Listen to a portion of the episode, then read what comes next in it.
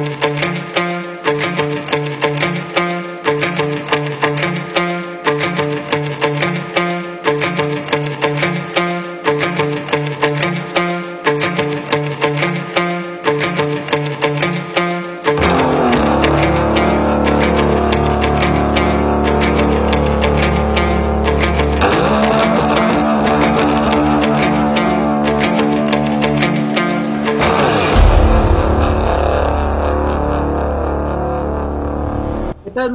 buenas noches, sean bienvenidos una vez más a este círculo de lectura Argonautas. En esta ocasión tenemos casa llena, es eh, un programa libre, esperamos que sea de su agrado, vamos a presentar varias obras desde un clásico hasta muchas obras contemporáneas totalmente diversas y un libro de divulgación científica, un libro de investigación. Va a ser algo muy interesante, espero sea de su agrado y voy a saludar a mis compañeros panelistas en el orden en cómo van a ir apareciendo. Iván, muy buenas noches. Platícanos, ¿qué nos vas a presentar? Hola, ¿qué tal amigos del Círculo de Lectura Argonautas, a la gente que nos escucha? Gracias por acompañarnos nuevamente. Hoy voy a presentar un libro que se hizo muy famoso más por películas que porque se haya leído el libro, que es el título El libro de la selva, precisamente, de Rudyard Kipling. Perfecto. Como cada programa, no pueden faltar los clásicos en él. Miguel, muy buenas noches, ¿cómo estás? ¿Qué vas a compartirnos en esta ocasión? Buenas noches, este, voy a hablar de Mi reflejo en una montaña cubierta de nieve de Juan Mendoza, también conocido como Juan Podrido, y este, editado por Nitro en el 2017. Perfecto, Miguel. Muy, muy interesante. Ese sí tengo muchas ganas de escucharte. Luis, buenas noches. ¿Qué traes en esta ocasión? Platícanos. Hola, Chava. Amigos, buenas noches. Y a todos los que nos están escuchando. En esta ocasión traigo a Anthony Durham, el libro de La Rebelión. Este libro se publicó en el 2017, entonces sí es más reciente creo que, que he leído. Perfecto, Luis. Qué bueno que te salgas de tu zona de confort y nos presentes algo que no acostumbras tú leer. David, buenas noches. Platícanos qué nos vas a presentar. Buenas noches. Pues quieren algo más reciente, pues del, 2021, Malibu Renace de Taylor Jenkins Reid. Perfecto, David. Es muy interesante también que traigan literatura contemporánea y por hablar de actual, muy actual. Vamos a ver qué tal está esta obra que nos presentas. Gerardo, muy buenas noches. Platícanos, ¿qué nos vas a presentar? Hola, hola a todos, buenas noches. Eh, pues yo traigo las claves de la argumentación por Anthony Weston. Perfecto, Gerardo. Esto va a ser muy interesante para todos nosotros que no estamos acostumbrados a ello. Vamos a ver qué es lo que nos vas a presentar y qué tanto nos convences para poder leer este tipo de literatura. Y yo soy Salvador, su servidor. Yo en esta ocasión quiero hacer un homenaje a un compañero que ya no se encuentra con nosotros, al cual eh, le llamaba mucho la atención este autor y me comentaba siempre sobre él y es el mismísimo Carlos Ruiz Zafón con su obra más icónica, La sombra del viento. Esperamos sean de su agrado todas estas obras que vamos a comentarles y bueno, esto es Argonautas.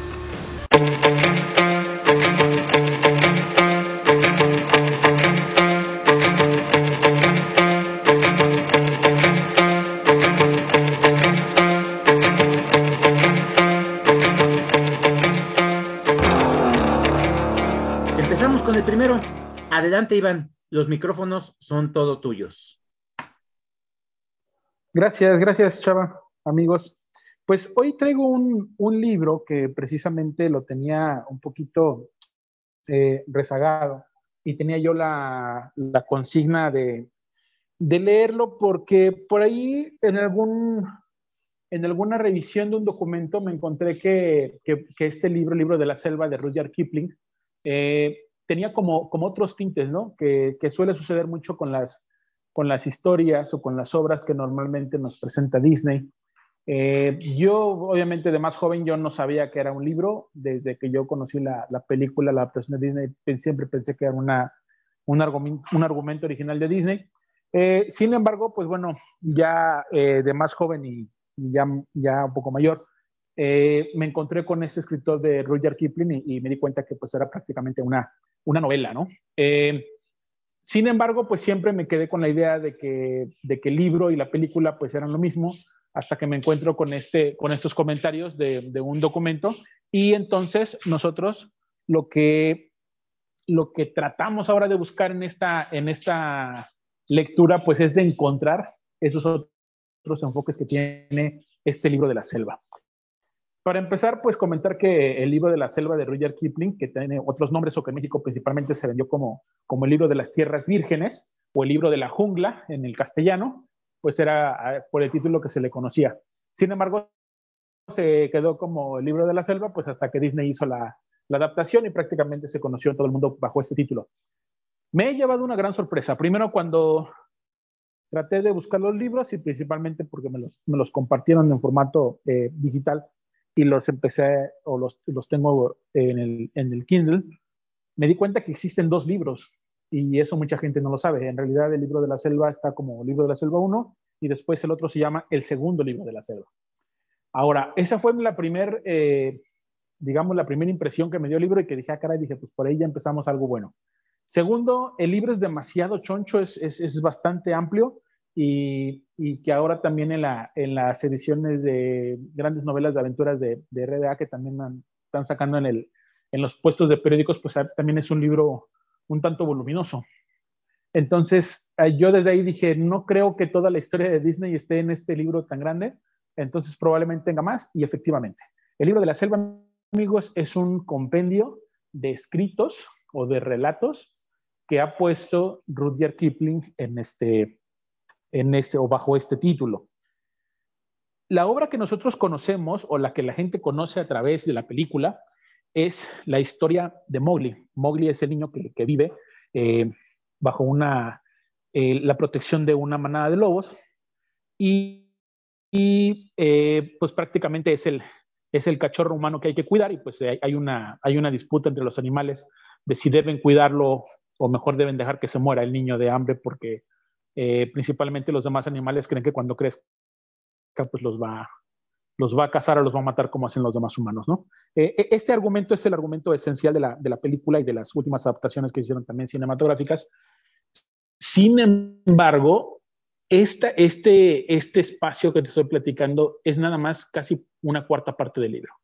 Y ahí fue donde a mí me sorprendió, porque yo empecé a leer el libro y ya cuando llevaba como una cuarta parte, eh, pues ya prácticamente llega a la, a la, parte final, ya había sido entrenado y, este, y acompañado por, por Balú y la, y la pantera, y ya se había enfrentado a la serpiente, y ya se había enfrentado al tigre, en fin, eh, todos los personajes este, ya había ido con los, con los monos, ¿no? Con los orangutanes, entonces dije, o sea, Disney sacó un peliculón de prácticamente eh, unas cuantas escuetas hojas.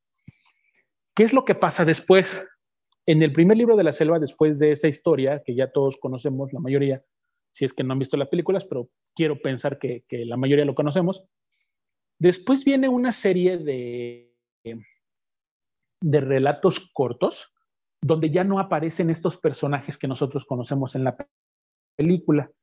Y entonces ahí es donde toma prácticamente el, el título de este compendio y pues también, eh, pues pensando que, que Rudyard Kipling, eh, bueno, para, para empezar, y, eso me faltó al principio mencionar que él fue nacido en la India, pero pues obviamente en colonia inglesa, pues se considera un escritor inglés.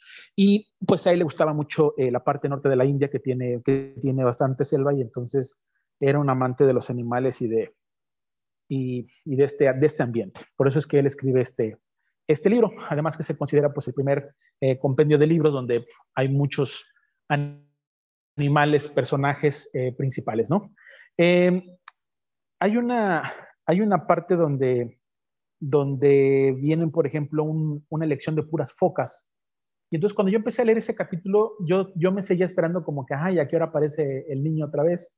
¿A qué hora aparecen los personajes que todos conocemos? Pues no, efectivamente todo el capítulo es un relato aparte, es un relato de focas donde unos, unos padres eh, le enseñan a, a su hijo eh, principalmente el, el, valor de la unidad de la, de la manada y por qué no, por qué no podemos estar solos, eh, por qué se debe de convivir siempre en grupo y cuáles son las, las ventajas de ir eh, sobreviviendo siempre, siempre juntos. Eh, después por ahí hay otra de, unos elefantes. Eh, y entonces hay varios capítulos en ese libro que, para terminar o para concluir el, primer libro, son diversos animales. Entonces, pero son únicamente animales de una especie y no se mete con otros animales y entonces es una historia de focas, después hay una historia de elefantes, hay una historia de pingüinos, entonces no todos los animales son ya directamente de la selva, pero pues bueno, se entiende que todos sus relatos son animalitos y pues prácticamente todos eh, se metieron en este libro. Eh, el libro te deja prácticamente así, no, no, no hay más. Y también la, la, diferencia de lo que se encuentra en el, en el libro de la selva eh, a comparación con la, con la película es que el niño, el niño tiene un poco más de conciencia y de raciocinio sobre el cuidado de los animales, sobre el cuidado de las plantas o la vegetación. Y en la película, si ustedes recordarán o el cuento de Disney, el niño al final de todo lo que pasa lo regresan a la aldea, a la aldea de los humanos. Bueno, en el, en el libro, el niño va y viene a la aldea, o sea, no, no es como el objetivo final. En el libro, el niño va a la aldea, regresa a la aldea, los animales no les gusta eso, piensan que ellos lo están educando de una manera y la aldea los educa de otra manera. Y es aquí, amigos, donde yo empecé a encontrar la otra perspectiva que mencionaban la gente que ha leído este libro. Este libro es una crítica social, este libro es una crítica de la educación, eh, tanto que se vivía en ese momento eh, en las dos que tenía la colonia de Inglaterra en la India y cómo vivía la gente realmente en Inglaterra. Entonces es una, es una crítica de que, de que en dos formas como educación, unos prácticamente lo están educando como salvajes y otros pues los educan como pues con más cultura, con más instrucción, con más, este, con más acompañamiento social. Y entonces esto me ha gustado, ¿no? Esto me ha gustado. Eh, hoy, en día estoy eh, metido ahora con el segundo libro, que espero cuando lo termine pueda compartirlo con ustedes, porque las historias de Mowgli continúan continúan. Lo que nosotros encontramos hoy en día en la edición que, la, que les comentaba, la edición de RBA, pues eh, han, han, hecho un cambio porque prácticamente han juntado todos los capítulos que hablan sobre Mowgli en un solo tomo y al final dejan los capítulos de otros animalitos para que se pueda entender ya como la historia completa, ¿no? Pero, pero mi, invitación de esta noche es este, a que lo, a que lo lean para que eh, encuentren estas, estas cosas que la gente dice cuando lo lee. Eh, es cierto, leemos ya con un, eh, pues con un prejuicio, ¿no? De que ya no sabemos la historia, de que ya sabemos más o menos, pero tiene bonitas, tiene bonitas joyas, tiene bonitas sorpresas, bonitas enseñanzas, además que Rudyard Kipling creo que escribe bastante bien. en algunos casos sí he tenido que consultar el diccionario porque algunas especies de animales pues no son tan comunes para nosotros sí para ellos, entonces, este, bueno, por lo menos no para mí. Y pues hay, este, hay, propuesta, ¿no? Por parte del escritor en un, en un, compendio de cuentos. Lo más cercano que he leído algo así ha sido cuentos de la selva de Horacio Quiroga, pero, pero tienen un, un contexto distinto y también tienen un, este, un, un, enfoque diferente de lo, que, de lo que busca cada uno en su, en su literatura. Y pues amigos, aquí les dejo el primer libro de El libro de la selva de Rudyard Kipling. No sé qué, les parezca esto que les acabo de comentar. Perfecto, Iván. ¿Cómo lo vieron, muchachos? ¿Alguien quiere comentar con respecto a esta obra? Yo quiero preguntar, ¿cuántos libros son en total? Nada, nada más son dos. En sus inicios nada más se publicó el libro de la selva y el segundo del libro de la selva. Hoy en día ya nada más se vende como uno solo y, y mm. todo, y viene el, libro de la selva, la historia original de Mowgli y, el, y los demás relatos cortos vienen este, en el mismo libro, pero ya vienen en la parte final.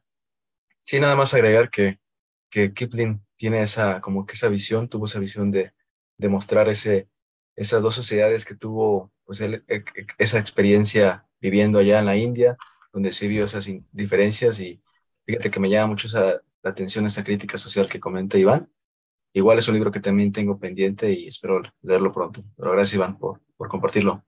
Claro, ya nada más para complementar, ahondando en este comentario que hiciste tú, Luis, con respecto a la crítica social, pues es indudable que la mayoría de los escritores anglosajones, por hablar de los ingleses, hacían una crítica hacia su mismo sistema eh, social. Por hablar de las colonias inglesas, eh, la eh, diferencia que había entre los que se creían ingleses de alta sociedad y la mayoría de la gente que vivía fuera de Inglaterra en las diferentes colonias, porque Inglaterra tenía ese poderío, ¿no? De, conquista. Y ellos conquistaban en base a, lo que era la economía. Entonces, eh, a mí me, llama la atención porque no es el primero ni el último de los escritores ingleses que hablan sobre la colonia y hablar sobre eh, esa crítica social tan fuerte que se hace en, en esa época es muy interesante. Eh, Rudyard Kipling definitivamente es un autor eh, muy sencillo de leer, que, que, no se mete en complicaciones a la hora de narrar. Y esta obra en particular, lo que es eh, eh, el libro de la selva y el segundo libro de la selva, son muy amenos porque hay algunos relatos que son muy cortos y otros que requieren un poquito más de atención porque están más desarrollados, como lo es el relato que bien comentó Iván, que es el de Mowgli.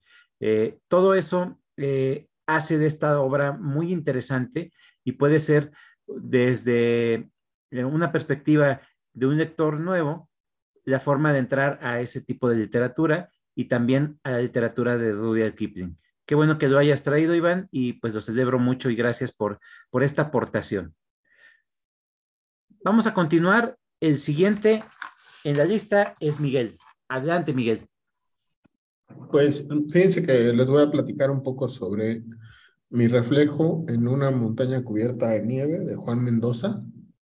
Este, pues es un libro que me llama la atención y que quise hablar de él con ustedes el día de hoy, porque el realismo sucio que se practica en México siempre está como, como rodeado de, pues, de estos disparadores, eh, digamos, provocadores, que, que, son este, pues, las minorías, eh, el sexo, la violencia exagerada, las drogas, etcétera, ¿no?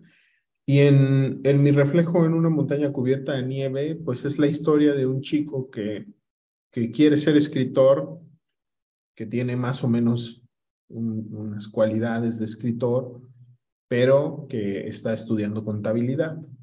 Y entonces, eh, eh, en, ese, en esa eh, encrucijada que se encuentra entre su pasión o su vocación y su obligación, pues pasan una serie de cosas que al mismo tiempo le, atacan con, con su relación de adolescente, ¿no? Entonces, este, es, una, es una historia que puede ser la historia de cualquier, de cualquier chico que está estudiando y que tiene sus, sus pasiones dormidas porque eh, pues tiene que cumplir con este deber, incluso hasta familiar, de estudiar algo y pausa su, su progreso de escritor.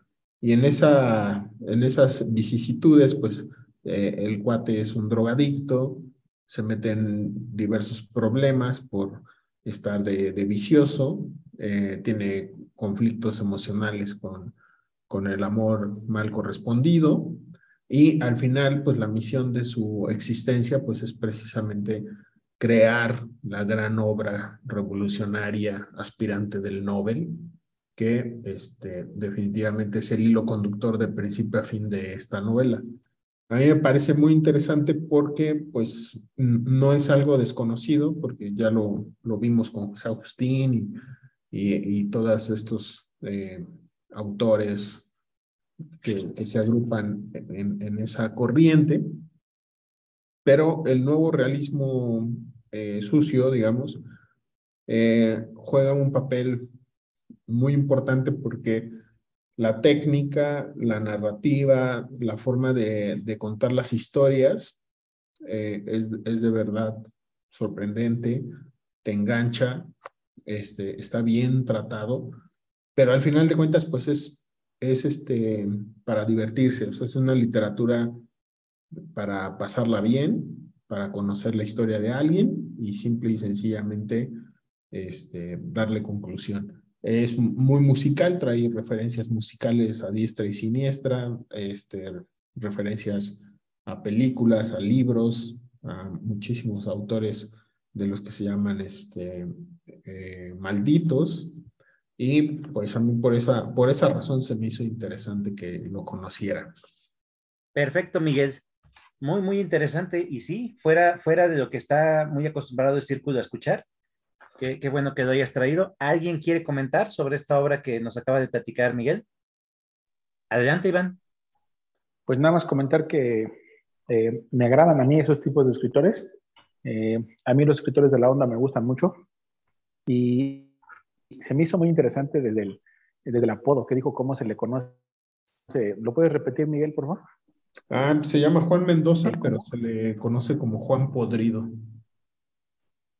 Juan Podrido. Está, está, está interesante. Estos cuates siempre tienen estos, este, a poco pues apelativos medios raros, pero, pero bueno e interesante. Eh,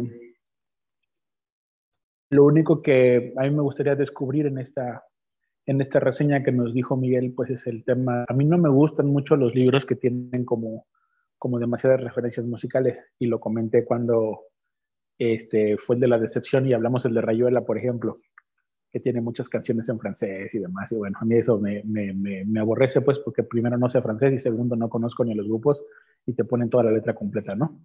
Pero que por cierto, amigos, hace falta otro programa de decepciones por ahí, ¿eh? Y este, pero, pero interesante, digo, a lo mejor este que es mexicano eh, lo puedo entender mejor. Eh, los, a lo mejor las referencias sí las, sí las conozco. No lo sé, está, está interesante y, y, me gusta la, la, propuesta de alguien que quiso ser escritor o quería ser escritor, pero sus padres le dijeron que nada. Y bueno, ya, ya nos dirá Miguel si, ese, si es un poco biográfico, ¿te viste reflejado en algo ahí, Miguel, o, o cómo estuvo ahí tu caso? No, no, no, es que son personas que están escribiendo algo que se sale del canon. Y entonces, por ejemplo, hace rato que fui a una presentación de un libro de Francisco Hagenbeck, este, decía una, persona que a Francisco lo, la gente, lo, los, las editoriales lo estigmatizaban, no lo tomaban tan en serio porque vendía mucho. Y entonces parecía que, que su como calidad literaria iba, iba este, hacia otro lado y que cuando un autor vende mucho, parece que su calidad no es tan buena. O sea, es decir, es como, como cuando son masificados y este es este como estigma que cargaba este Francisco. Entonces, aquí estos autores que se agrupan en, en esta, en esta eh, editorial Nitro Press, pues muchos de ellos buscan precisamente romper con esos cánones literarios y proponen verdaderas ocurrencias que, que si tienes ganas de, de, de detectar cuáles son las genialidades en ellas, pues te das cuenta que tienes mucho que aprender, sobre todo en el manejo. Por ejemplo, les hablaba de la fábrica de mexicanitos, que en algún otro momento les hablaré. Pues el manejo de los diálogos es brutal. El manejo de los diálogos es, es prácticamente un curso del manejo de diálogos para quien quiere escribir, ¿no? Y a mí me parece que esos detalles son, son rescatables. Por eso me fijé en estos autores, además de que como personas son bastante extrañas, son, viven en el vicio, viven en la, pues en la loquera, ¿no? Y es bastante curioso cómo, es como conocer a José Agustín en, en sus tiempos de joven. Pues. Entonces, eso es algo bastante interesante. Perfecto, Miguel. Sí, ya nada más para, para cerrar, eh, a mí me llama la atención eh, siempre hablar de metaliteratura me, me, me, encanta. Eso de los libros sobre libros, historias sobre libros, es, es, es, muy, muy llamativa para aquellos que nos gusta la lectura y que nos gusta la literatura en general. Entonces, el desarrollo de una historia, hablando de un escritor frustrado, yo que me imagino que por eso Iván este, hace esa analogía, ¿no? de que puede ser autobiográfico o que alguno de nosotros nos podamos identificar porque al final de cuentas eh, es como una especie de constante que aquellos que leen más eh, llegan al punto de que quieren escribir algo.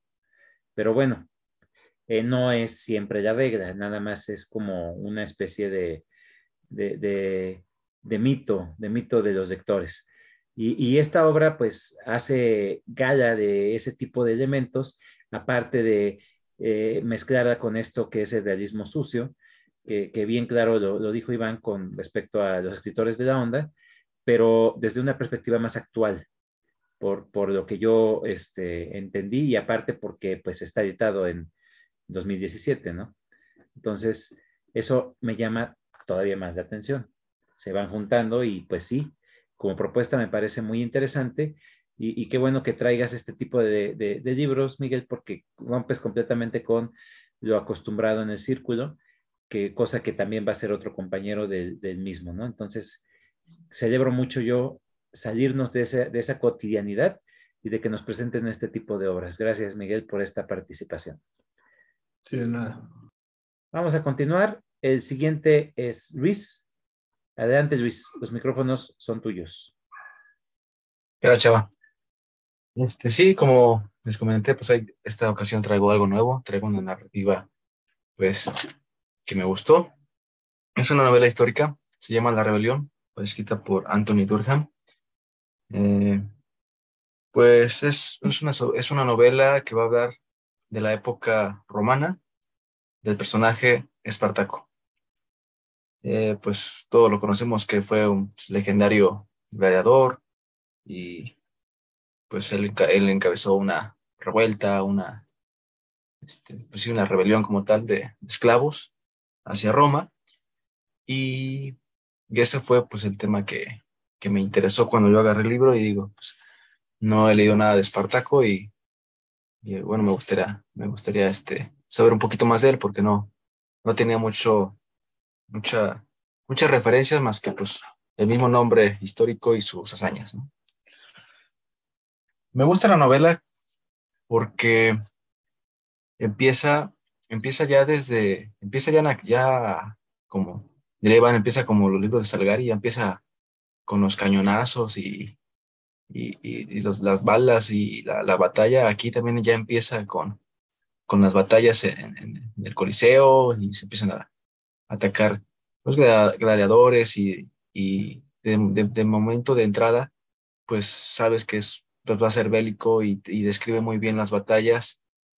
Y algo que, que pone como que mucha puntualidad o mucho énfasis es que desarrolla muy bien una batalla cuerpo a cuerpo. Yo lo, sí las había leído, este, pero aquí sí le, sí detalla muy bien los movimientos y cuando te lo imaginas, sí, sí, sí te imaginas una, una gran pelea, una gran pelea de exhibición de, este, pues al final de cuentas, pues es de sobrevivencia, ¿no? En el cual, pues, algún movimiento en falso y pues acaba tu, tu carrera como gladiador y, y pues, pues, pues como tu vida, ¿no? Principalmente. El libro, pues me gusta porque empieza con, por ejemplo, el, eh, Espartaco, por ejemplo, eh, puede empezar así el, el, capítulo y todo el capítulo se va desarrollando en ese, en ese este, personaje, ¿no? Eh, muy, este, aquí, que me acuerdo muy reciente, pues traje el de George Martin, que también lo maneja así. El personaje que, que empieza el capítulo, pues se va a desarrollar toda su historia en él. Y así es como va avanzando la historia. Va metiendo muchos, este, Espartaco, pues es este, nos, cuenta, nos cuenta un poco su historia, que es capturado, que era casado, él, principalmente antes peleaba con los romanos, pero, pero después se, se, entendió que los romanos lo utilizaban para, para vencer y debilitar a su propio pueblo, otras aldeas, y después que se quisieron rebelar, pues ya eran superados en número y así es como él lo capturan y es un guerrero nato, es un gran, es un gran este, eh, como este, militar, es un gran guerrero, pero también es un gran estratega que el cual lo le va a ayudar después para hacer esta, esta rebelión.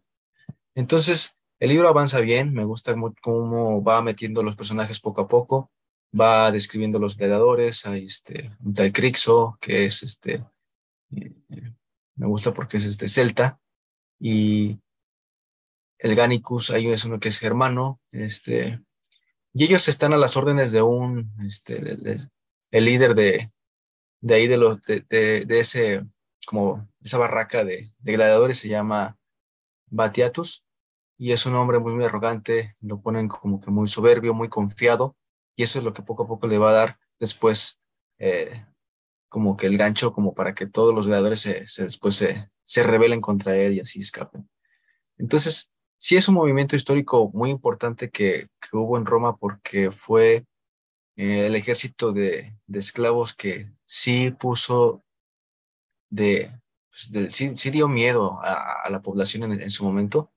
A principio no les hacían caso, como que pensaban que pues era cualquier rebelión, pero poco a poco se fueron a, este, agrupando y venciendo a los romanos y después ya generaron preocupación, aunque al principio, como les comento, pues era hasta los generales romanos no quieren, no quieren ni pelear contra Espartaco porque se les hacía muy poco, se les hacía, no, es un rival muy débil, ¿cómo, cómo voy a ir yo a, a, a manchar mi nombre peleando contra esclavos? Y ya después estaban perdiendo ciudades y ahí fue cuando ya se lo vieron realmente como que el peligro latente real y así es cuando los romanos ah, finalmente ah, pues logran este, pues, hacerle, hacerle frente, ¿no? Eh, no les voy a comentar, pues, yo creo que al final, yo creo que pues, sabemos muy bien cómo, cómo va la historia, cómo acaba, pero, pero el personaje de Espartaco me gusta porque es, lo, lo hace muy, muy, eh, le da una cara a la cual yo no me imaginaba, es, es, es muy humano, es este, de alguna cierta forma pues es, es noble, pero con los esclavos con los romanos sí, sí tiene un resentimiento muy grande y lo va a llevar a hacer cosas, pues, a cada uno lo veríamos malas, pero pues entendemos en la situación en la que están y pues no tienen de otra, ¿no? Tienen que, tienen que, hacer eso. Entonces sí va metiendo este, grandes personajes como son este, una, una, una tipo hechicera que puede, lo lo va a ayudar. Craso va a ser el, senador que, eh, militar que lo va a enfrentar y, y te describen cómo es la vida de los esclavos, cómo sufren, cómo, cómo este, padecen esa, pues ese maltrato por parte de los romanos y algunos lo ven casi, casi como si fueran animales y, y sí, sí refleja esa, ese, ese, ese mal que hubo, ¿no? Por, por parte de los romanos en cuestión de, del trato a, la, a, a sus esclavos, ¿no? A los, a, los, a los que capturaban. Y creo que yo creo que hasta aquí voy a hablar del libro. La verdad es que me gustó mucho. La narrativa es muy buena, es muy, este, eh, es muy amplia porque el libro sí está, sí está grande, pero por lo mismo yo creo que detalla tan bien que, que uno no se aburre en, estas, en este tipo de, de, libros, de historias, y a los que les gusta la historia o este tema de Roma y principalmente pues de Espartaco, pues se los recomendaría muchísimo porque también tal luego, luego a, a la época y, a, y, a, y, al, y al personaje, ¿no? Y a la historia. Perfecto, Luis. Perfecto, perfecto. Mira, qué, qué, qué bueno que te hayas este, animado a leer este libro. Ya es el segundo de este escritor que se presenta en el círculo. El primero que nos lo presentó fue Iván, el de Aníbal, del Orgullo de Cartago.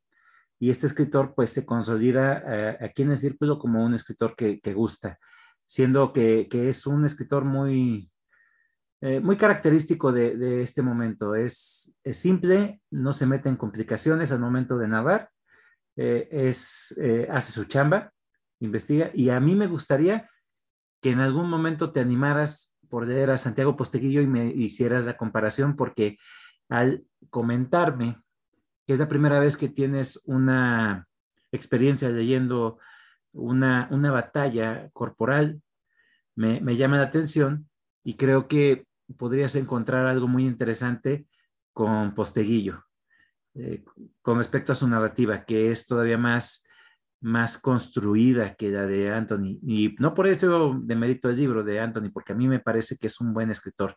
De hecho, creo que Iván nos puede dar un poquito más eh, de, de, de conciencia con respecto a este, a este escritor. ¿Cómo lo ves, Iván? Pues es muy bueno. Es muy bueno porque la forma en cómo en cómo escribe, o más bien describe, porque yo así lo, así lo encontré. Yo lo encontré como una descripción cada una de sus, de sus batallas y cada uno de sus eh, enfrentamientos desde formaciones militares y, y, que se ve que es una persona que le, que le fascina todo la parte histórica y la parte militar.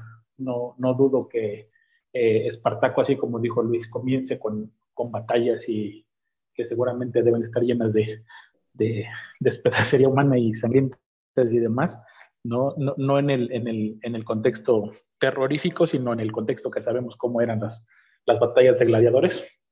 Y, y pues bueno, creo que me, me, anima. Yo no he leído este, este de Espartaco, pero como, como, escuché su reseña, yo dije, pues así, así me lo fui imaginando, dije así como, como, como precisamente ahorita Chava dijo el de, el de Aníbal. Y pues bueno, yo también voy a, a sumarme a la, a la propuesta de Chava de tratar de leer a, a Posteguillo en, en, una de sus, de sus grandes obras de, eh, históricas, ¿no? Pero, pero seguramente es, es, es, bastante bueno también este señor en, este, en ese tipo de literatura. Perfecto. Continuamos y el siguiente eres tú, David. Adelante, los micrófonos son tuyos. Gracias. Yo les voy a hablar de Malibu Renace de Taylor Jenkins Reid.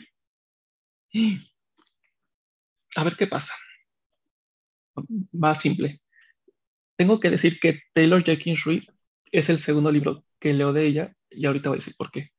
Pero ella acostumbra a escribir personajes los más famosos de Hollywood, o sea, los más, más, más famosos y millonarios. E, e, eso para, para, por el contexto de todos sus libros. En Malibu Renace, los protagonistas son, son cuatro hermanos, hijos de, de, un, de, de un cantante de rock que es, que es este Mick Riva. Hasta, hasta ahí todo bien. Entonces, cada año los cuatro hermanos este, son surfistas. Los cuatro. Pero y, eh, hasta en eso, eh, al ser surfistas, tienen cosas que ocultar. Cada año este, realizan una fiesta, pero una fiesta tipo Proyecto X. Una fiesta que se sale del control y que van todos los famosos del mundo y así, ¿no? y al principio te dice de que la casa se incendia. Y ahí va dejando secretos y amores y no sé qué. Te deja como, a ver qué pasa. La, historia se transcurre en dos líneas del tiempo. Que la línea del tiempo principal, que es la fiesta, que es todo un día. Y la segunda línea del tiempo son los papás de ellos. Voy a, continuar con de menor a mayor. La segunda línea del tiempo de los papás este, está está súper interesante. La autora tiene un estilo de escribir muy rápido, pero, pero, pero eh, es un ritmo que tiene que ser así. Aunque vaya muy rápido, no te abruma, le entiendes, te entretiene y te deja en suspenso. Y sí, la, mamá de, ellos cómo sufrió. Y aparte, lo de los papás está, está escrito en los 50, 60. Entonces, entonces como algunos imaginarán cómo, cómo vivían las estrellas de rock, con las mujeres de que van con uno, con otro, tienen hijos por aquí, por acá. La mujer sufrió mucho, mucho, mucho. Y, y puedes empatizar con cada uno. Este Mickey Riva, que es el papá de los surfistas, aparece en otro libro de ella, que luego voy a, voy a decir porque es un especial. Entonces Mickey Riva hace crossover con esos dos, libros. La línea del tiempo principal con los, cuatro, con los cuatro hermanos, la mayor, que es Nina, como que, como que vive lo mismo que la mamá, va a tener que sufrir mucho. E, ella, Nina con su mamá, eh, toca el tema del alcoholismo muy, muy fuerte esta niña tiene que man mantener, aún estando viva la mamá, tiene que mantener a todos sus hermanos. Este, de, hecho, deja de, de, estudiar para dedicarse. Tienen un restaurante, un, así unos mariscos, están en Malibú. Este, apenas si pueden sobrevivir. Es un libro así de... Es que es como thriller, pero es, de superación, o sea, de superación no, no personal, superación así de que, que la, o sea, de que van muchos golpes en la vida, este, cada hermano tiene su historia individual. Es que el libro se trata de que todas las circunstancias que van contando va a llegar a un punto donde en la fiesta va a explotar todo. Así como en resumen. A mí me parece que el estilo de escritura de Taylor, con sus muchas diferencias, se parece al de Joel Dicker que también va, a un ritmo rápido. El desarrollo, el desarrollo de personajes, o sea, es así espectacular. va desarrollando a, cada hermano de interesa, está fuerte, o sea, está, tiene escenas explícitas, hay mucho, muchos temas delicados, y lo digo porque la portada no parece, y está bien escrito, ya cuando es lo de la fiesta, sí, o sea, se sale de control, obviamente no voy a decir porque el título sí tiene un porqué, tiene así, está, está, increíble, está increíble esta, esta, mujer. la, la, forma en cómo los cuatro se convierten en surfistas es, es, muy... Es muy diferente porque no es como que son surfistas. O sea, o por ejemplo, la mayor es modelo, pero no necesariamente surfea. Sí surfean, pero no son como que los grandes deportistas, sino por varias circunstancias son surfistas la, hija menor tiene ahí problemas de identidad, entre los hermanos se andan ahí con, con una novia, uno tiene un problema este, muy fuerte este, de, de salud, de corazón, el, el, otro es violento, o sea, toca temas fuertes. Y, y no se sabe desde dónde está el, ni el papá ni la mamá con la línea del tiempo que es la fiesta, no se sabe hasta que ya, ya sabemos. Entonces, sí es, sí es, así como le hemos dicho, es la historia de ellos que está súper interesante. La fiesta es, un, es un desastre. Y este, al final te, te, meten muchos personajes así de repente, pero todo tiene un porqué. El, el, final me parece espectacular y, como decía que es el segundo libro que lo, yo pensé es que el primero, que no puedo decir cuál es porque es spoiler para un especial, yo pensé que no, que no lo iba a superar. Y no sé si, si Malibu Renace lo supere, pero está, o sea, al tratarse de una familia millonaria y famosa, tiene mucho que decir. Creo, creo que el punto de vista de Taylor, o sea, o sea, ya, ya tiene como un sello. O sea, es que escribe gente famosa de los 50, 60, la línea del tiempo es de los 80, tiene algo que decir. Si vas a escribir de gente famosa, rica, millonaria, este, presumida, pero ¿qué, pero, qué, pero ¿qué tienes que decir? Y si lo hace. Entonces, la verdad me, me encantó, me fascinó. Y pues, más o menos de eso se trata Malibu Perfecto, David. ¿Cómo lo vieron, muchachos? ¿Alguien quiere opinar con respecto a esta obra?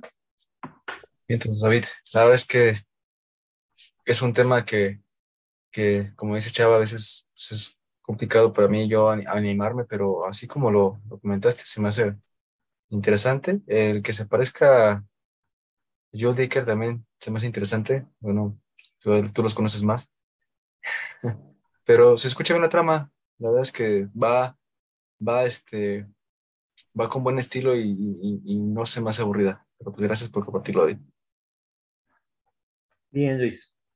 Eh, bueno, eh, yo tengo un poquito de, dificultad cuando no me llaman la atención para nada los libros. Eh, este libro ya lo había yo, visto y la verdad es que no me llamó para nada atención. primero por lo, que, lo mismo que comentaste, la portada tiene esa profundidad que te puede dar esa obra, una. Dos, la verdad es que para mí eh, es muy difícil que tenga empatía por gente que no me interesa en absoluto. Hablar de los ricos para mí es algo que me viene y me va. Me llama más la atención, por ejemplo, la obra que nos presentó Miguel porque es una persona con la cual puedo empatizar y con la cual me puedo yo identificar al ser eh, una persona así de conflictiva, difícil, eh, que le gusta hasta cierto punto eh, generar conflicto. Y, este tipo de personas tan vacuas para mí eh, no, me, no me llaman la atención, a pesar de que puede que su historia sea interesante. el hecho de que no conecte es algo que a mí me cuesta trabajo intentar seguir con esa historia. Por eso te comentaba en un principio que no era lo que yo acostumbro a leer porque no es de mi interés. Pero bueno, al escuchar la reseña y haber comentado que tiene un estilo semejante al de Joel Dicker, esta escritora estadounidense, puede ser que por ahí, por el hecho de la, cuestión narrativa, del estilo y de cómo lleva a cabo la narración, pueda ser lo que me llame la atención en ese aspecto. Pero bueno, eh, para gustos colores, ¿no? Espero, espero poder en alguna ocasión salirme de lo cotidiano y llegar a leer algo de este tipo de literatura para poderlo experimentar, porque también no puedo opinar más allá de aquello que no conozco. Perfecto. Vamos a continuar con el siguiente y eres tú, Gerardo. Adelante. Hola, bueno, entonces el, libro que yo traigo se llama Las claves de la argumentación y pues no, es un libro que, que, tú te imagines que pueda ser como muy técnico. Eh, a mí me llamó mucho la atención en una época donde mi vida, en donde, en donde discutía mucho, más que nada eso, discutía. Yo discutía con mi papá, discutía con, con amigos sobre algunos temas y lo vi y, y pues su, nombre lo dice, ¿no? Las claves de la argumentación te da como tips de cómo armar bien un, argumento. Es un, es un libro muy fácil de leer, demasiado fácil de leer. Anthony Weston te, te enumera en, en pasos cómo, cómo es armar un argumento bien, no solamente como en una estructura, sino de dónde sacas bien tu información para, para darle peso a un argumento que tú quieres sostener, pues ya sea que estés en una, en una conversación cotidiana o, vayas algo muy, o algo más técnico, ¿no? Que vayas a hacer alguna tesis o que vayas a presentar algún trabajo de investigación. Entonces él te dice que, él te cuenta que este libro lo escribió más que nada para evitar eh, que sus alumnos llevaran a sus trabajos eh, ideas muy, muy, muy escuetas y sin, sin fundamentos, ¿no? Porque no sé si han escuchado alguna vez el, eh, de los relonautas que, que, sacan información, por ejemplo, eh, de, de, Internet, ¿no? Que no sé si les, ha pasado, por, ejemplo, de, en, sus, en las conversaciones cotidianas de la vida, con los amigos, de, que, que un amigo saca una idea y de pronto le preguntas de dónde, sacaste eso, ¿no? Porque hay, hay, ideas, hay ideas que a veces parecen un poco absurdas y este amigo te dice, no, pues lo saqué de, de TikTok, ¿no? Por así decirlo. O, o, de Facebook, ¿no? Entonces, Anthony Weston te dice esto, ¿no? Hay que evitar ser ese tipo de personas en las que nosotros caemos en eso, en esto de ir a internet o buscar en, en, en la primera página que encontremos o en o de, o de darle peso a nuestro argumento con fundamentos que no tienen ninguna solidez. Y, y, te da tips para eso. Es algo muy sencillo, es muy fácil de leer este libro y a mí me ayudó mucho en mi vida eh, para ayudarme a cuestionarme si lo que estaba leyendo y lo que la gente me decía era verdad. Y está muy padre, es, es, muy sencillo, solamente son esos, son tips, te, te van enumerando en pasos, de, por ejemplo, de, de cómo sacar información de internet que sea verídica, ¿no? O de los libros incluso también, porque es lo que te dice también, a veces incluso hasta los libros vienen armados con argumentos que no tienen ninguna solidez. Y lo que él te dice es, investiga bien de los libros, fíjate bien en sus, sus referencias, fíjate que también tenga argumentos sólidos. Eh, algo que me quedó muy, muy marcado es, si quieres darle a una idea que vas a, a, a dar como, como argumento, una solidez que no que pueda ser irrefutable, sácala o complementala con, con tres fuentes y que estas fuentes también sean sólidas. Y pues nada, es, es todo, lo que habla este libro, es, está pequeñito y está muy fácil de leer. Eh, no es nada técnico, no es para nada técnico. Incluso el libro te va, te va dando como muchas anécdotas de, y de muchos tips de cómo armar argumentos sencillos, fáciles, cortos y largos también. Eh, a mí me gustó mucho en lo personal. No es nada lo que parece, sí parecía, sí pareciera ser un libro técnico y de investigación, que sí lo es, pero te lo da muy masticado para llevarlo a la vida cotidiana, como una plática con amigos, ¿no? Y es todo lo que, de lo, de lo que habla este libro. Perfecto, Gerardo. Sí, es, es muy interesante cuando los libros nos sorprenden con la facilidad que están escritos, ¿no? Hay un ensayo, por ejemplo, de esta, ay, se me fue su nombre, pues se apellida Vallejo, Irene Vallejo, que escribió El infinito en un junco, y es la historia del libro, del libro como, como, como objeto y como eh, esa, esa parte que, que, iba guardando tanto conocimiento como contando historias a través del tiempo.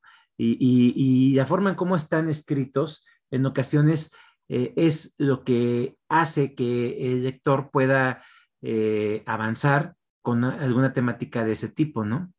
Por hablar de los ensayos que son literarios, por ejemplo, en ocasiones son más complicados porque están llenos de referencias hacia obras, hacia eh, otros libros, hacia autores, y, ya no se vuelve tan grato ni tan ameno eh, el, leer ese tipo de ensayos. Pero este en particular, por cómo me lo comentas, pareciera ser que es muy, muy, muy interesante. Ahorita nuestro buen amigo Miguel nos lo acaba de compartir para ampliar nuestra biblioteca virtual. Entonces ahí podrán eh, eh, ver lo que es este, esta obra de, de Irene Vallejo, que es, es, un éxito editorial monstruoso actual. Eh, y que puede ser muy interesante para aquellos que nos gusta la literatura en general.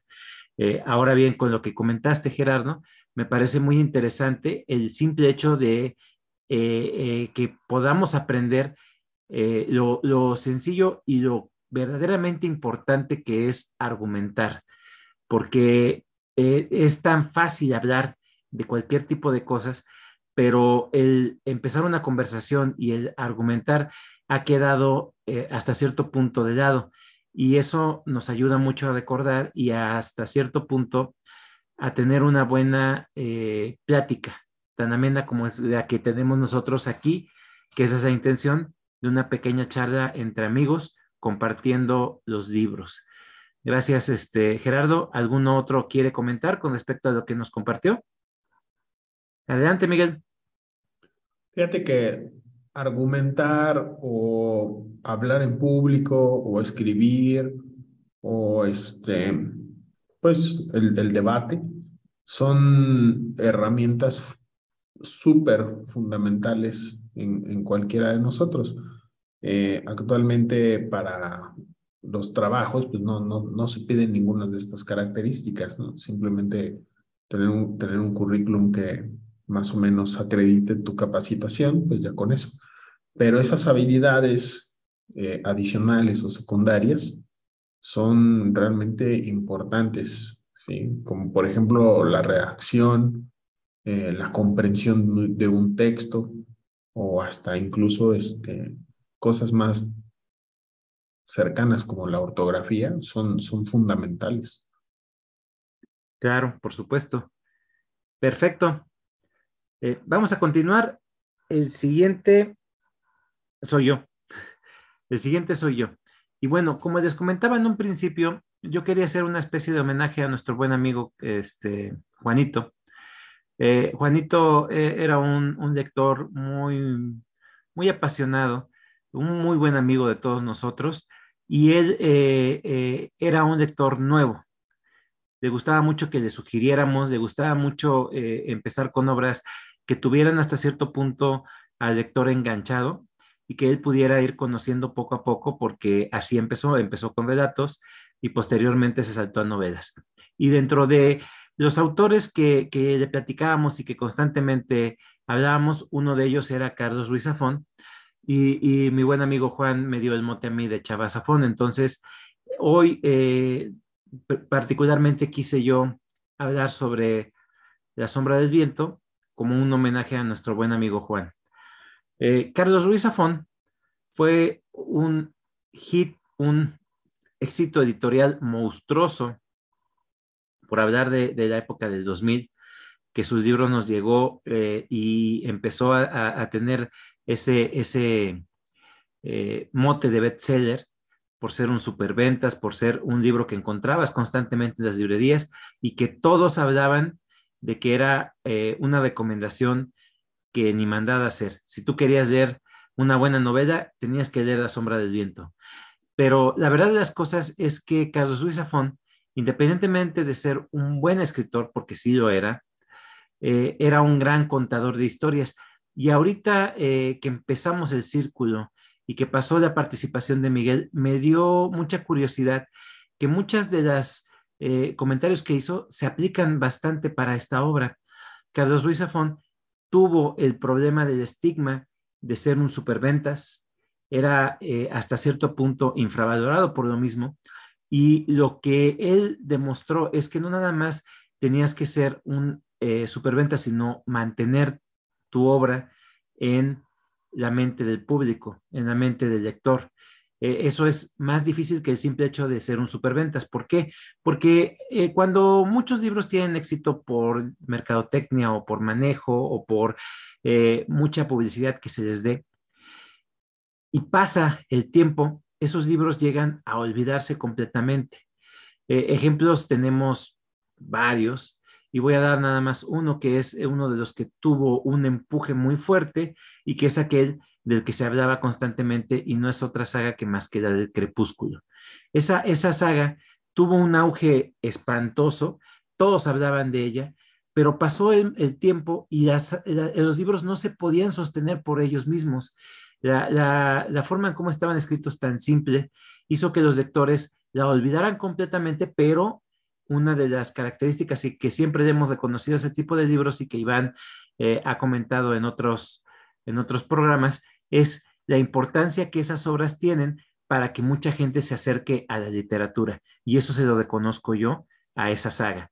Ahora bien, ¿qué pasó con La Sombra del Viento? La Sombra del Viento empezó con un auge monstruoso editorial, tuvo una mercadotecnia muy, muy fuerte las editoriales las vendían como una de las obras maestras de la literatura eh, española actual. Y la verdad de las cosas es que tiene muchos elementos para poderlo ser.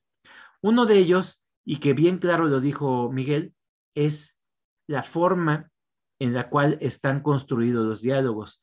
Y esta obra tiene muchos ejemplos en los cuales los diálogos se vuelven parte fundamental de la historia. Y tú puedes gozar desde una plática muy simple hasta una plática muy profunda que tiene la intención de que el lector vaya ahondando un poco más en la historia. Y eso a mí me gustó muchísimo. Carlos Ruiz Zafón tenía una forma muy peculiar de escribir y que empezaba con descripciones muy, muy floridas, eh, por hablar de la época en la cual está centrada su historia, que es en 1945, y no tiene otro escenario que la mismísima España de donde es Carlos Ruiz Zafón. Entonces, lo que hacía Carlos Ruiz Zafón era, primero que nada, centrarte en el ambiente, que era un ambiente muy oscuro y gótico. Estábamos en las calles de Barcelona en aquella época en la que el franquismo tenía completo control de, del país, en la que el totalitarismo de Franco eh, era lo que se vivía constantemente en esa época y que toda la gente tenía esa tristeza y amargura y esa oscuridad que representaba este ambiente que Carlos Luis Zafón bien describe en un principio. La historia trata de un niño, el, personaje de David Sempere, el cual es eh, en, su cumpleaños número 10, me parece, eh, invitado su por su padre a dar un paseo por las calles de Barcelona y el niño queda hasta cierto punto tanto maravillado como horrorizado por el simple hecho del ambiente. Es un ambiente muy tétrico eh, en el cual la misma neblina tiene una participación fundamental y, la forma en cómo la va describiendo Carlos Luis Zafón se asemeja mucho a el inicio de Drácula, en la cual Bram Stoker te describe completamente todo, pero aquí Carlos Ruiz Zafón lo hace de una forma más contemporánea. Eh, ese paseo que tienen padre e hijo va encaminado a que el padre va a llevar a su hijo a un lugar tan misterioso que en un principio eh, llegan a una puerta totalmente enmohecida, oscura, oscura, y que en lugar de ser un poco ceremonial, es hasta, hasta cierto punto eh, muy lúgubre. Entonces, el lugar al que llega no es otro que el mismísimo cementerio de los libros olvidados, que es una especie de biblioteca secreta en la cual los lectores pueden tanto depositar un libro como adquirir un libro, que esa es una de las, eh, eh, ¿cómo podríamos decir?, tradiciones al momento de tú entrar en, el cementerio de los libros olvidados, puedes tomar un libro. Entonces, este David Sempere, o Daniel Sempere, Daniel Sempere, queda maravillado por la cantidad de libros que hay.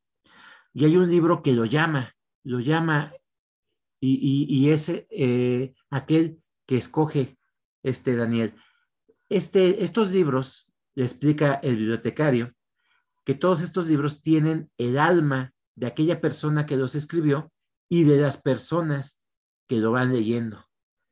Cada vez que un lector lee ese libro, ese libro se carga con esa alma, con esa característica que le imprime el lector y con esa característica que le imprimió el escritor. Entonces, todos esos libros tienen una peculiaridad y particularidad y ese libro que escogió eh, Daniel Sempere no lo escogió él, el libro también lo escogió. Eso es muy interesante y que también hemos eh, hablado en otra ocasión con este escritor de Juan Villoro y el libro, eh, el, libro de El libro salvaje, valga la redundancia, que es un libro que no quería ser encontrado. Pero bueno, la historia va entrelazando a más personajes. Hay una personaje que es invidente y que es eh, el primer interés romántico de, de Daniel Sempere y es Clara, y aquella, esa, esa, esa persona va a tener una participación muy importante en la vida de Daniel, como lo es el simple hecho de, de, descubrir sexual. Llega otro personaje que es muy entrañable para la mayoría de la gente y que a mí, la verdad, me pareció un personaje insufrible, pero que también reconozco que está muy bien construido y que es el mismísimo Fermín Romero de Torres.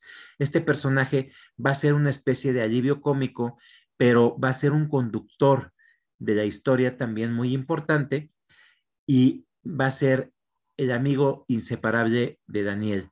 Este personaje a mí me pareció insufrible porque es muy español. El cuate habla como, como los españoles de la vieja, a la vieja usanza y la verdad es que a mí me llegaba a cansar y hasta cierto punto me parecía un clichesazo.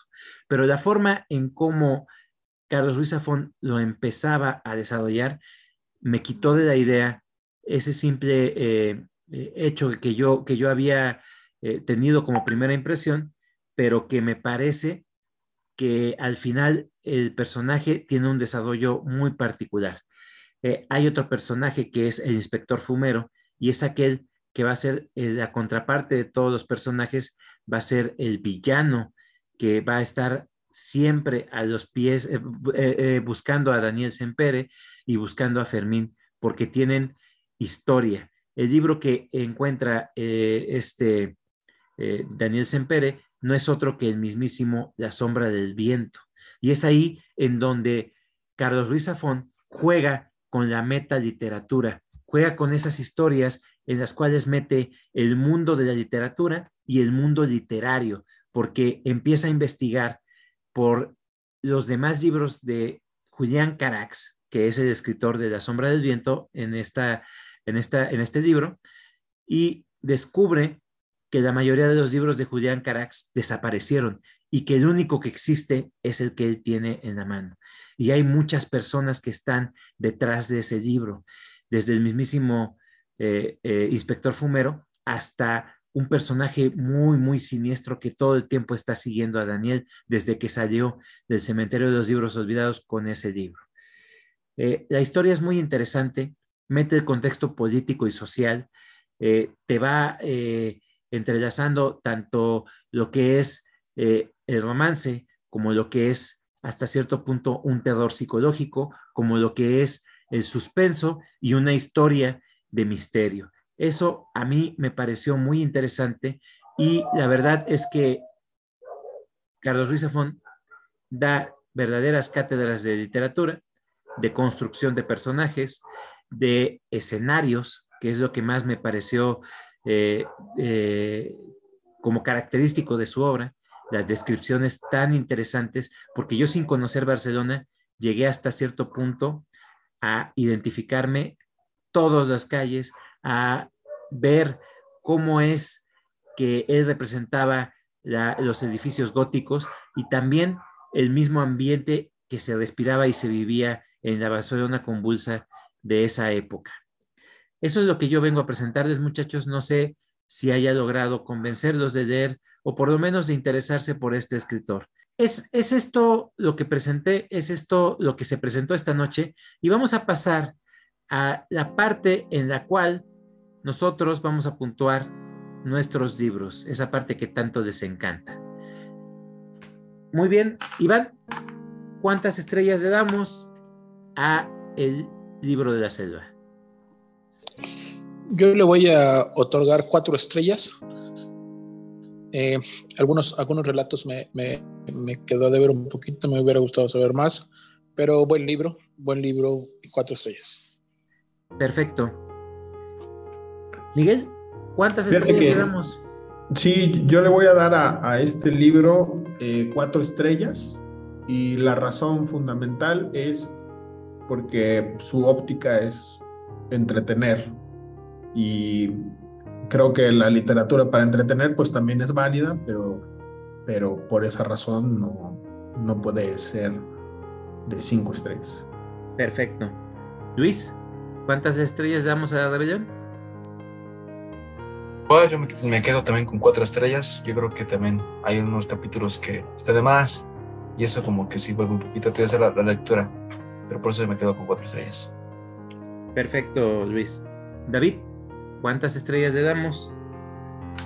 Dejando a un lado las cuatro estrellas, vienen las cinco estrellas con Malibu Renas. ¿Cinco estrellas? Sí, obvio. Perfecto. Gerardo, ¿cuántas estrellas le damos a este, este libro? Yo sí le doy las cinco estrellas. Creo que cumplió bien con su objetivo el, autor y muy fácil de digerir, muy fácil de leer y muy completo. Perfecto. Perfecto, Gerardo. Fíjate, vamos dos de dos. Eh, yo a Carlos Ruiz Zafón, eh, ¿por qué lo voy a puntuar? Eh, bueno, la construcción narrativa, los personajes, el desarrollo, me gusta cómo, cómo utiliza los elementos que a veces dicen que es como irte a lo seguro, meter todo tipo de género en una historia para que así tú te intereses, eh, intereses al lector por la historia, pero la verdad es que la construcción de la misma historia le permite meter todos esos elementos y esas distinciones con respecto a la narrativa y también el personaje de, Daniel va creciendo conforme va avanzando esta tetralogía. Entonces, por, estas situaciones que yo les comento y por todo lo que les comenté, eh, no puedo darle menos de cinco estrellas. Es así como hemos llegado al final del programa. Les recuerdo que tenemos redes sociales en nuestra página de, Facebook nos encuentran tal cual, Círculo de Lectura Argonautas, y ahí pueden escuchar desde el primer episodio de la primera temporada hasta el más reciente de la cuarta temporada. Vamos a pasar a despedirnos, esperamos que les hayan gustado todas las obras que presentamos, los libros que se presentaron. Eh, les recordamos que no somos críticos literarios, pero lo hacemos con mucha pasión. Nos encanta la literatura y como tal, ese es eh, el, fundamento de este, de este programa, el poder compartirles nuestras lecturas y ver si llegamos a interesarlos para que puedan leer estas obras. Eh, voy a pasar a, despedir a mis, a mis compañeros y quedo muy encantado por todas las obras que se presentaron en esta ocasión. Iván, muy buenas noches. Buenas noches, Chava, a todos mis amigos de panelistas del Círculo de Lectura. Gracias por las lecturas hoy compartidas, a toda la gente que nos escuchó. La verdad es que fue un programa muy, eh, muy heterogéneo, hubo un poco de todo, pero muy buen programa, muy buen programa y esperemos vernos aquí la, la próxima semana, ¿no? La próxima semana que tenemos por ahí temática. Perfecto. Miguel, muy buenas noches. Sí, pues buenas noches a todos. Nuevamente un gusto poder coincidir y nos estamos viendo pronto. Luis, buenas noches. Buenas noches a los que nos escucharon, compañeros. Otra vez fue un placer estar aquí hablando de libros. David, buenas noches. Buenas noches y me gusta que haya casa llena. Gerardo, buenas noches. Buenas noches es para mí un placer estar aquí con ustedes igual, hablando de libros. Y yo soy Salvador, su servidor. Eh, me encanta la diversidad de, lectores que somos y las obras que se han presentado, totalmente diversas. Eh, agradezco mucho la participación de todos mis compañeros panelistas y no me queda más que decirles gracias totales. Nos vemos en un próximo episodio.